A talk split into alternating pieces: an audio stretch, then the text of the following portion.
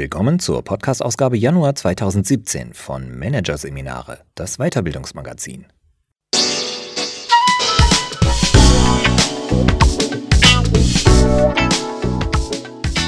Weitere Podcasts aus der aktuellen Ausgabe behandeln die Themen Umgang mit Umbrüchen, plötzlich machtlos und Personalentwicklung 4.0, die Selbstentwickler. Doch zunächst Design Thinking, Prototypen für Probleme von Ingrid Gerstbach. Design Thinking ist in Mode. Kaum ein innovationsfreudiges Unternehmen scheint an der Methode vorbeizukommen. Tatsächlich hat Design Thinking vielen anderen Innovationsansätzen einiges voraus. Was der Ansatz kann und wie man ihn gekonnt umsetzt. In den vergangenen 20 Jahren hat sich die Bedeutung von Innovation entscheidend gewandelt. Bis Mitte der 1990er Jahre wurde der Begriff gleichgesetzt mit der Entwicklung und Umsetzung neuer technischer Lösungen. Doch die Produktlebenszyklen sind immer kürzer geworden. Alleinstellungsmerkmale und Marktvorteile haben eine zunehmend kürzere Halbwertzeit, bedingt etwa durch die Globalisierung und die weit verzweigten Kanäle, über die Kunden heute kommunizieren. Ein Mehr an technischer Raffinesse und qualitativ höherer Leistung reicht nicht mehr aus, um sich unter den neuen Bedingungen von der Konkurrenz abheben und Kunden langfristig binden zu können. Auch attraktive Preise helfen kaum weiter. Unternehmen müssen stattdessen stärker als in der Vergangenheit den Blick auf den Menschen richten. Klingt selbstverständlich? Stimmt. In der Realität ist genau das aber trotzdem oft nur schwer umzusetzen. Verbraucher einfach zu fragen, was diese sich wünschen, führt zum Beispiel selten zu innovativen Ideen. Denn Kunden wissen meist selbst nicht genau, welche versteckten Motive sie antreiben. Genau darum geht es jedoch, wenn Innovationen heutzutage erfolgreich sein sollen. Sie taugen nur dann, wenn sie echte Bedürfnisse und Problemlagen adressieren. Deshalb müssen Unternehmen den Kunden in den Mittelpunkt ihrer Innovationsprozesse stellen. Ein praktikabler Ansatz, das zu tun, ist Design Thinking. Das Wort Design verführt zwar zu der Annahme, dass es um die Ästhetik von Produkten geht. Allerdings bedeutet Design hier etwas anderes. Eine bestimmte Geisteshaltung, mit der an der Entwicklung von Produkten und Serviceprozessen gearbeitet wird. Designer nämlich nehmen die Welt auf eine besondere Weise wahr. Sie stellen das Wohlergehen des Menschen ins Zentrum. Sie halten Ausschau nach emotionalen, kognitiven oder ästhetischen Erfahrungen, die dieses Wohlergehen auf irgendeine Weise beeinträchtigen, erkunden diese en Detail und versuchen dann, in kleinen Schritten Lösungen zu entwickeln. Auch bei Design Thinking geht es darum, zunächst ein tiefes Verständnis für das jeweilige Problem zu entwickeln. Davon ausgehend wird eine konkrete Fragestellung identifiziert. Dann werden Ideen zur Lösung entwickelt und getestet. Das Besondere daran ist, dass der Prozess in jeder einzelnen Phase radikal auf den Kundennutzen ausgerichtet ist. Oft wird der potenzielle Kunde sogar in das Verfahren einbezogen. Innovation wird so zum spannenden Dialog zwischen den Betroffenen. Entgegen landläufiger Meinung brauchen sie weder einen schwarzen Rollkragenpullover noch eine teure Ausbildung als Kreativer, um in einem Unternehmen Design Thinking einzuführen. Was sie brauchen, ist ein interdisziplinäres Team, um mehrere Perspektiven auf die jeweilige Herausforderung zu gewährleisten. Sie brauchen Mut zum Experimentieren. Und sie brauchen ein Verständnis vom Design Thinking Prozess und seinen Methoden. In der Theorie umfasst der Prozess klassischerweise sechs Phasen. Tatsächlich aber lassen sich bestimmte Phasen oft nur schwer voneinander trennen. In meiner Erfahrung hat sich stattdessen ein vierstufiger Prozess, ich nenne ihn die 4x4 Design Thinking Methode, als praktikabel erwiesen. Phase 1 Einfühlen. Die erste Stufe im Design Thinking Prozess ist dem Beobachten und Einfühlen gewidmet, um die Menschen, für die ein Problem gelöst werden soll, genau verstehen zu können. Ein geeignetes Instrument dafür ist die Befragung. Fragen Sie beharrlich nach, wie Menschen mit ihrer Umwelt agieren und was genau sie tun. Achten Sie auf Hinweise, die Ihnen zeigen, wie andere denken und fühlen. Dabei gilt es, auch zwischen den Zeilen zu hören und mit offenen, empathischen Fragen warum nachzuhaken und die Bedeutung hinter den Geschichten zu ermitteln. Doch die Geschichten, die wir erzählen, stimmen oft nicht mit dem überein, was wir tatsächlich tun oder wie wir reagieren. Daher sind neben dem Interview Beobachtungen das Mittel der Wahl. Denn erst Handlungen geben starke Hinweise darauf, wie Menschen die Welt tatsächlich sehen. Methoden für Phase 1 sind beispielsweise das produktive Treffen. Bei diesem Ansatz handelt es sich um ein informelles Gespräch, zu dem mehrere Kunden bzw. Nutzer eingeladen werden, um ihre Erfahrungen, Gedanken und Sichtweisen zum Thema des Design Thinking Projekts mitzuteilen. Die Methode ist besonders dann von Nutzen, wenn es darum geht, einen Überblick über die Zielpersonen zu bekommen und mehr über den Ablauf ihres Alltags zu erfahren. Ein Tag im Leben. Bei dieser Technik wird der Kunde in seinem typischen Alltag begleitet, um ein detailliertes Verständnis der Abläufe und Probleme bei der Nutzung von Produkten oder Dienstleistungen zu bekommen. Das empathische Interview. Das empathische Interview dient dazu, die Gedanken, Gefühle und die Motivation einer Person nachvollziehen zu können, um so ihre verborgenen Bedürfnisse zu erfassen. Am praktikabelsten ist es, sich zu diesem Zweck von einem potenziellen Nutzer oder Kunden eine Geschichte zu dem Problemfeld erzählen zu lassen, das Sie bearbeiten. Was fällt ihm dazu ein? Inwiefern ist eine Lösung für ihn wichtig? Fragen Sie dabei nach dem Warum, nicht dem Wie. Personae bei dieser Methode werden biografische Informationen, Bedürfnisse, Vorlieben und weitere Informationen der Zielnutzer aus der vorherigen Beobachtung zu einer fiktionalen, aber typischen Person oder zu mehreren typischen Personen verdichtet. Personae sind also Archetypen, die die Zielgruppe repräsentieren indem den Personae ein spezifisches Aussehen, ein Name, eine Lebensgeschichte, Hobbys, Wünsche und Träume angedichtet werden, erwacht mit ihnen das Bild des Kunden oder Nutzers zum Leben. Es wird dadurch leichter, in dessen Perspektive zu schlüpfen. Personae können in verschiedenen Design Thinking Phasen eingesetzt werden, sind aber vor allem wichtig, wenn es darum geht, spezifischere Daten zu sammeln und zu validieren. Die Customer Journey Map die Reise des Kunden ist ein wichtiger Bestandteil jedes Design Thinking Prozesses.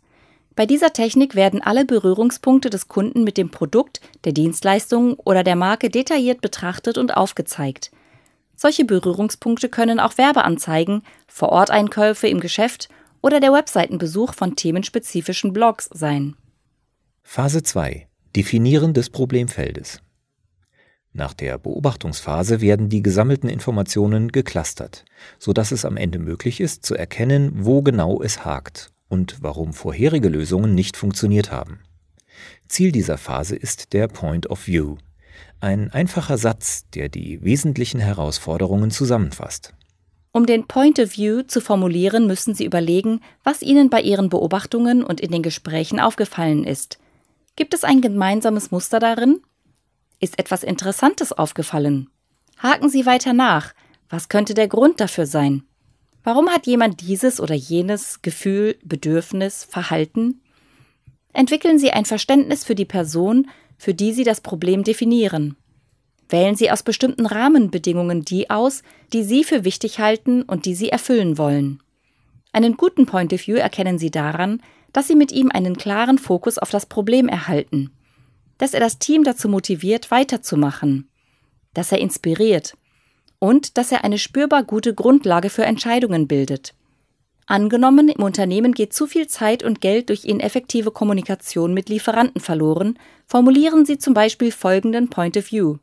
Um effizienter auf Kundenanfragen reagieren zu können, müssen wir intern die Kommunikation verbessern. Diese Beschreibung ist als Herausforderung umsetzbar und gestaltbar. Methoden für die zweite Phase sind beispielsweise der Point of View Lückentext. Die drei Kernelemente des Point of View sind User, Bedarf und die sich daraus ergebende überraschende Einsicht. Sie können ihnen näher kommen, indem Sie ein Whiteboard oder Notizpapier nutzen und folgende Formel notieren. User möchte Bedarf, weil überraschende Einsicht. Achtung, der Bedarf sollte ein Tätigkeitswort sein und die Einsicht nicht nur ein lapidarer Grund für die Notwendigkeit, sondern eine wirkliche Erklärung. Die Point-of-View-Analogie. Verwenden Sie kurze Analogien, Bilder und Metaphern, um die Quintessenz der Idee herauszuarbeiten. Dein persönlicher Musikplayer als Accessoire. Eine Metapher aus der Apple-Welt war zum Beispiel die Leitidee für die Entwicklung des iPod. Ihr Charme, Statt nur zu sagen, dass ein Wiedergabegerät entwickelt werden sollte, wurde damit der Blick auf das Einzigartige gerichtet. Phase 3 Ideen generieren.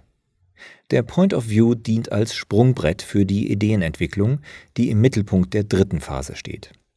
Mithilfe kreativer Techniken werden hier innovative Ideen entwickelt, um die Herausforderung bestmöglich zu lösen. Wichtig dabei, ganz gleich welche Methode Sie einsetzen, achten Sie darauf, die Entwicklung der Ideen von ihrer Bewertung zu trennen. Sonst übernimmt schnell Ihre rationale Seite die Führung und Ihre Fantasie kommt zu kurz. Erst später werden die entwickelten Ideen, etwa mit Hilfe einer Entscheidungsmatrix, einer Analyse unterzogen, sodass am Schluss nur noch wenige übrig bleiben. Und zwar die, die die größten Überlebenschancen haben, weil sie technologisch umsetzbar, wirtschaftlich sinnvoll und vom Menschen gewollt sind. Methoden für Phase 3 sind beispielsweise Brainwriting. Die Technik ist verwandt mit Brainstorming, hat aber den Vorteil, dass dabei auch introvertierte Teilnehmer stärker einbezogen werden können.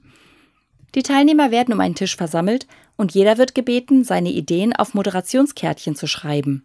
Diese Kärtchen werden innerhalb der Gruppe an den Tischnachbarn weitergegeben und mit weiteren Ideen ergänzt. Anschließend werden die Ideen in der Gruppe besprochen. Die 6-3-5-Methode. Jeder Teilnehmer, idealerweise sind es sechs, erhält ein Blatt mit der Fragestellung sowie mit Feldern für seine Ideen, bestehend aus sechs Zeilen, a drei Spalten. In die Felder der ersten Zeile werden drei Ideen eingetragen und nach Ablauf einer festgelegten Zeit wird das Blatt an den Nachbarn weitergereicht. Die Herausforderung für diesen besteht darin, die Ideen aufzugreifen, sie zu ergänzen oder weiterzuentwickeln. So geht es weiter, bis das Papier voll ist. Phase 4 Prototyping und Experimentieren. In der abschließenden Phase der Prototypisierung werden die Ideen weiter konkretisiert und in einem iterativen Verfahren so lange getestet und verbessert, bis die aus Sicht aller Beteiligten beste Lösung entstanden ist. Ein Prototyp kann so ziemlich alles sein, womit Menschen interagieren können. Eine Wand voller Notizen, ein Mock-up, ein Storyboard oder Rollenspiel, aber auch ein aus Plastilin geformtes Etwas. Idealerweise sollte der spätere Nutzer die neue Erfahrung erleben können. Wichtig ist, nicht zu viel Zeit mit dem Bau eines Prototyps zu verbringen. Denn wenn Sie zu lange brauchen, beginnen Sie eine emotionale Beziehung zu Ihrem Prototyp aufzubauen. Danach fällt es Ihnen schwerer, Feedback anzunehmen und die Idee umzubauen oder sogar zu verwerfen. Überlegen Sie jedoch genau, was Sie testen wollen. Ein Prototyp sollte immer eine bestimmte Frage beantworten. Entwickeln Sie den Prototyp zudem mit Fokus auf den Nutzer. Was genau wollen Sie mit dem Nutzer testen? Was erwartet Sie, wie der Nutzer reagieren wird? Wenn Sie schon die Antworten auf diese Frage kennen, können Sie diese bereits in Ihren Prototyp einbauen. Das hilft in der Testphase aussagekräftige Rückmeldungen zu erhalten. Methoden für die vierte Phase sind zum Beispiel Serious Play mit Lego. Lego-Steine kommen im Design Thinking Prozess zum Einsatz, um bestimmte Prozesse nachzustellen oder einen Prototyp eines Produkts zu bauen. Mock-up. Das schnelle Testen von Ideen ist ein wichtiger Bestandteil des Design Thinking Prozesses. Beim Mock-up werden erste Prototypen mit einfachen Materialien wie Papier oder Bastelutensilien angefertigt und im Folgenden verbessert und detailliert angepasst. News of the Future bei dieser Methode verfassen die Teilnehmer einen Zeitungsartikel über das Produkt oder den Service in der Zukunft. Alternativ kann auch ein zukünftiges Szenario beschrieben werden. Design Thinking hilft, Probleme auf neue Art anzugehen. Mit Empathie, Offenheit, Experimentierlust und der Bereitschaft, zwischen Erkenntnis, Verständnis und Test iterativ hin und her zu springen. Das macht den Ansatz zu einer Königsdisziplin der agilen Organisation einer Disziplin, die Innovation zwar nicht garantiert, aber doch sehr wahrscheinlich macht. Trotzdem sollten Unternehmen, bevor sie Design Thinking einführen, gut prüfen, ob der Ansatz für ihr Innovationsprojekt wirklich geeignet ist. Muss beispielsweise gezielt auf ein Ergebnis hingearbeitet werden, etwa weil das Unternehmen aus regulatorischen Gründen dazu gezwungen ist, einen Prozess zu verändern, dann ist Design Thinking überflüssig. Es gibt auch Unternehmen, die vom Mindset her nicht die Voraussetzungen mitbringen, Design Thinking erfolgreich einzusetzen. Schreckt ein Unternehmen beispielsweise vor unverfälschtem Kundenfeedback zurück, und dieses Verhalten ist gerade in Dienstleistungsunternehmen nicht selten zu beobachten, dann ist Design Thinking vergeudete Liebesmüh. Denn echtes Feedback von realen Kunden ist im Design Thinking unverzichtbar. Wird in der ersten Phase bei der Erhebung der Daten getrickst und versucht, dieses Hindernis zu umgehen, bleiben nur die eigenen Vermutungen als Basis, die aber meistens nicht stimmen, dann wird am Bedarf vorbeigedacht und entwickelt. So funktioniert Design Thinking nicht. Auch wer nicht willens ist, ein ausreichend großes Projektteam für den Design Thinking Prozess zusammenzustellen, braucht gar nicht erst anzufangen, mit der Methode zu arbeiten. Denn Design Thinking lebt von der Perspektivenvielfalt. Das Projektteam sollte mindestens vier bis acht Personen umfassen. Sind es zu wenige, entfaltet der Prozess seine Qualitäten nicht. Design Thinking macht auch dort wenig Sinn, wo die Strukturen starr und unflexibel sind. Wo Change-Prozesse generell schwer anzustoßen und umzusetzen sind, wirkt auch der Boom-Ansatz keine Wunder. Und last but not least, im Design Thinking ist die Antwort auf jede Herausforderung letztlich ein Produkt oder eine Dienstleistung im engeren oder weiteren Sinn. Tatsächlich lassen sich viele Probleme so lösen. Dennoch gibt es immer auch andere Herausforderungen, bei denen eine systemische Lösung besser wäre, etwa eine politische Aktion. Wer die genannten Faktoren ausschließen kann, erhält mit Design Thinking jedoch einen Ansatz, der wie kaum ein anderer geeignet ist, Ideen zu entwickeln, wenn die Herausforderungen anfangs kaum greifbar sind. Wenn nur wenige Informationen vorliegen. Wenn Probleme zu lösen sind, die einen starken Bezug zu menschlichen Bedürfnissen haben. Kurzum, wenn es um Ideen geht, die das Zeug zur Disruption haben. Also solche Ideen, die nur dann möglich sind, wenn man bei der Ideenentwicklung nicht am Lösungsweg klebt, sondern vom Bedürfnis aus